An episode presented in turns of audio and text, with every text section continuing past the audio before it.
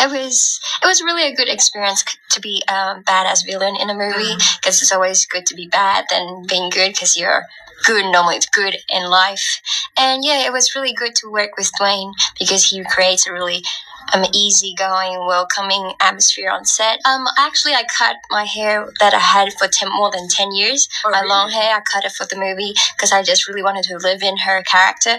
And I give her a little mole that I don't have for the character too. I thought it would be a very memorable stuff, like for her character. Actually, I just, I did the casting three days after C-section of my baby. Oh, wow. Yeah. And afterwards, I had a break for a month to yeah. recover. And afterwards, I started training since on to the movie, like to shoot the movie. So it's around two and a half months. It was it was really a good experience to be. It was. 逐句精听。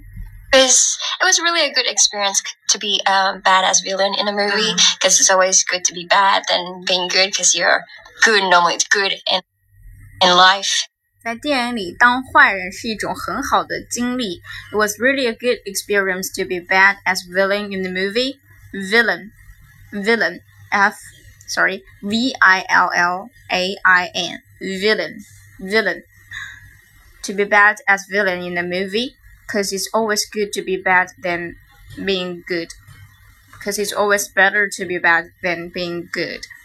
因为体验当坏人要比体验当好人要好。because you are normally good in life，因为你在生活中通常都是好人。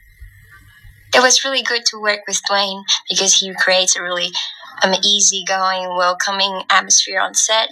It was really good to work with Dwayne because he creates a really um, easygoing, welcoming atmosphere on set. It was really good to work with Dwayne because he creates a really. It was really good to work with Dwayne 和道恩合作真的很好，因为他在片场营造了一种非常随和、 热情友好的气氛。Because he creates really an easygoing, welcoming atmosphere on set. On set 在片场，easygoing 随和，welcoming 热情友好的气氛 atmosphere。 Actually, I cut my hair that I had for ten, more than 10 years. Oh, my really? long hair, I cut it for the movie because I just really wanted to live in her character. And I give her a little mole that I don't have for the character too. I thought it would be a very memorable stuff, like for her character. Actually, I cut my hair. Actually, I cut my hair that I had for more than 10 years. 事实上，为了拍电影，我剪了我十多年，我留了十多年的长头发。 I cut my hair that I had for more than 10 years. My long hair, I cut it for the movie because I just really wanted to live in her character. 因为我真的很想活在她的角色里，并且我给了她一颗小的痣，and I gave her a little mole, M O L E, mole 痣 that I don't have for the character too. 我认为这对于一个角色来说是非常容易被记住的。I thought it would be very memorable it would be a very memorable stuff, a very memorable stuff like for like for a character. I thought it would be very memorable stuff like for a character.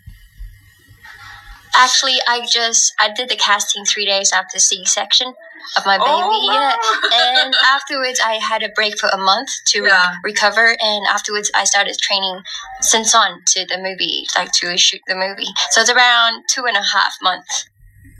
Actually, I did the casting three days after C-section of my baby. 实际上，在我剖腹产生下宝宝的三天后，did the casting，我就去试了镜。I did the casting. I did the casting. And afterwards, I had a break for a month. And afterwards, I had a break for a month to recover. And afterwards, I start training from them, from then on to the movie, like to shooting the movie. 之后我休息了一个月，在那以后就开始训练，直到拍电影，总共有大约两到两个半月时间吧。So it's around two and a half months. It's around two and a half months. And afterwards, I had break for a month to recover. And afterwards, I started training from from them. Since then, since then, to the to the movie, like to shooting the movie. 直到拍拍电影，so it's around two and a half months.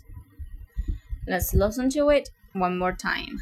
it was it was really a good experience to be um, bad as villain in a movie because mm. it's always good to be bad than being good because you're good normally it's good in life and yeah it was really good to work with Dwayne because he creates a really um, easygoing, welcoming atmosphere on set. Um, actually, I cut my hair that I had for ten, more than 10 years. Oh, my really? long hair, I cut it for the movie because I just really wanted to live in her character.